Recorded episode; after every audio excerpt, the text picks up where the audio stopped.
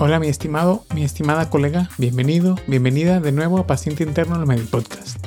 Soy tu anfitrión, el Dr. Pampilo. En el episodio de hoy te voy a platicar de cómo detectar esos deslices que estás cometiendo cuando estás aprendiendo algo nuevo. Saber lo que no quieres hacer es tan importante como lo que sí quieres hacer. Antes que nada, gracias por escuchar este episodio. Si te parece valioso, considera compartirlo con alguien más que le pueda servir escucharlo. La mayoría de la gente hemos cometido al menos tres de estos errores. El episodio de hoy se trata de los mayores ocho errores que cometemos al aprender algo nuevo. El primero es no tener buenos fundamentos o bases. Todo en este mundo tiene una forma básica o un fundamento. La mayoría de la gente los conoce, pero cree que no son importantes y los ignoran. Eso dice, eso es fácil. Ya lo sé. Vamos a lo que sigue. Demasiado fácil, demasiado obvio.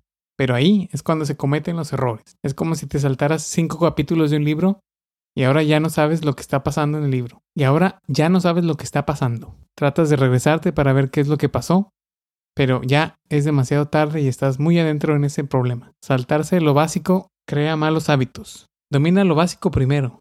Sé un principiante. Y así podrás ir más rápido. El segundo error es abarcar demasiado en un solo día. A todos los que hemos estudiado medicina, enfermería, odontología o cualquier rama de la salud, cuando encontramos algo que nos emociona, no puedes dejar ver los videos, no puedes dejar de leer sobre ese tema, pero llega un día donde de pronto todo cambia. Y esa tu emoción, tu fascinación, se termina. Ayer no podías parar de ver videos de YouTube sobre el tema, pero hoy, hoy necesitas un descanso. Te sobrecargaste de conocimiento. Las personas solo podemos manejar una cantidad de información limitada. Si no, se vuelve dañino y no aprendemos nada. Velo así. ¿Qué pasaría si tu canción favorita la escuchas diario por tres semanas? Eventualmente te vas a cansar de ella. Seguramente has experimentado algo así en tu vida. Algo termina aburriéndote o cansándote.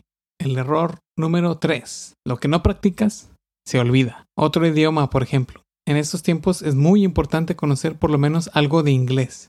Toda la información más nueva y reciente está escrita en su mayoría en inglés. Es una gran herramienta para comunicarte y poderte dar a entender con otras personas alrededor del mundo. Suena como una buena idea saber inglés, pero ¿cómo lo practicas? Si en tu casa no hay nadie que lo hable, si no tienes ningún amigo que lo esté estudiando, bueno, una solución puede ser, así es como me funcionó a mí, viendo las películas y series que conoces ahora en su versión de inglés, con subtítulos en inglés, ver videos de YouTube en inglés, trata de comentar en inglés tus videos favoritos, no tiene que ser muy elaborado, solo encuentra una forma muy básica y trata de practicarlo. Muy básica y fácil para poder practicarlo. Eso me ha funcionado realmente mucho a mí. Ver películas y series en inglés, con y sin subtítulos. El error número 4.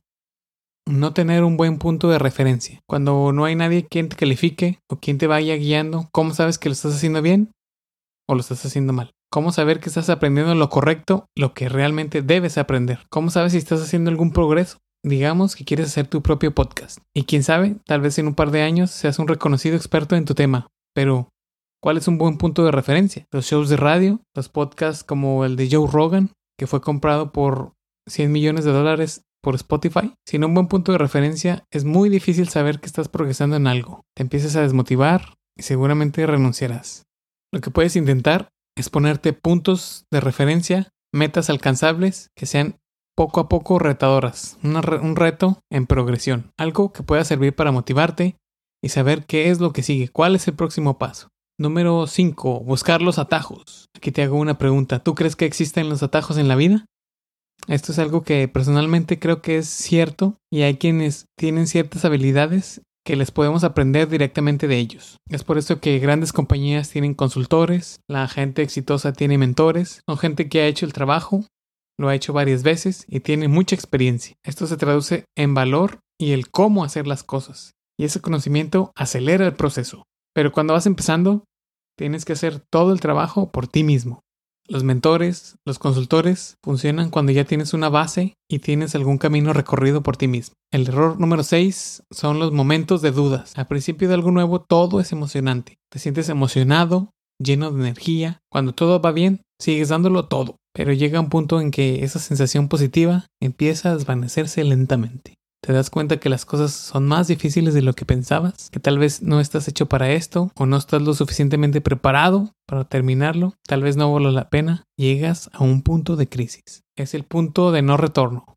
¿Vas a renunciar o vas a recuperarte? La mayoría de las personas renuncia porque no pueden ver más allá de ese punto de crisis. Te lo digo personalmente, tengo historias de haber renunciado como cuando renuncié a las farmacias similares donde estuve trabajando por cerca de cuatro meses, no me gustó para nada y renuncié también a la Cruz Roja, pero a este renuncié para seguir con mi propio negocio. Renuncié a aprender a tocar la guitarra porque se me hacía muy difícil y no tenía tanto tiempo, al igual que tocar el piano. Siempre he querido aprender a tocar el piano, pero llega el punto en que vas avanzando, vas avanzado y se te atraviesa la vida y ya no le sigue, y ya no le he seguido. Esto es ya muy personal de cada quien. Y en ese momento de crisis, realmente no sabes si tomaste la decisión adecuada. Cada persona es diferente y tienes que tomar esa decisión por ti mismo.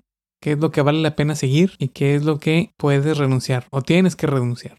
Pero ten por seguro que si logras pasar este punto de crisis, vas a encontrar tu verdadero potencial. El error número 7. Aceptar los errores o no aceptar los errores. La mayoría de las veces que intentas algo nuevo, vas a equivocarte.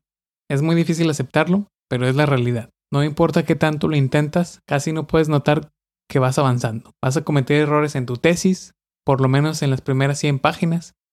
Si te gusta dibujar y estás empezando a dibujar, vas a tener errores incluso en tus primeros 100 dibujos y probablemente este, tu podcast favorito, tendrá errores durante los siguientes 100 episodios. Pero es una parte normal del aprendizaje, es el proceso. Todo mundo va a ser malo al principio y está bien. Por eso, la mejor idea es ponerte metas u objetivos alcanzables. Mientras te mantengas haciéndolo, verás pequeñas mejoras, pero tienes que aceptar que serás malísimo al principio. El error número 8, querer que todo esté perfecto. Terminado es mejor que perfecto. Nunca vas a saber absolutamente todo sobre las materias, nunca estarás 100% listo y tu trabajo nunca será 100% perfecto. Termina algo y si quieres mejorarlo, lo que te aconsejo que puedes hacer es preguntar por retroalimentación o la opinión de algún colega o amigo que sepa del tema. Con esa retroalimentación, tú puedes mejorar, puedes hacer de ese amigo colega tu mentor propio porque ya ha hecho más de lo que ya estás aprendiendo. Como un gracias por escuchar hasta aquí, te tengo un pequeño bonus. Y es más como motivacional, porque para aprender algo nuevo, debes encontrar tu razón para aprender.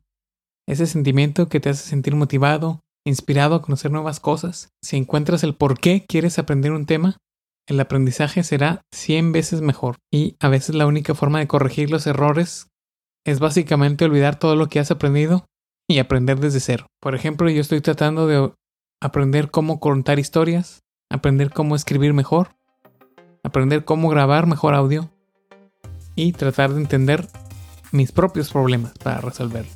Recuerda que el que solo de medicina sabe, nada sabe. ¿Estás de acuerdo con estos errores? ¿Has cometido alguno de ellos? Házmelo saber en el Facebook de Paciente Interno Medipodcast. Puedes seguirme y mandarme mensaje directo en Twitter arroba panfilodr o al correo electrónico px.interno arroba gmail.com.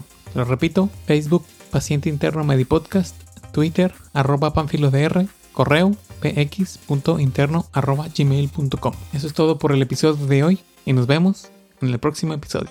Bye.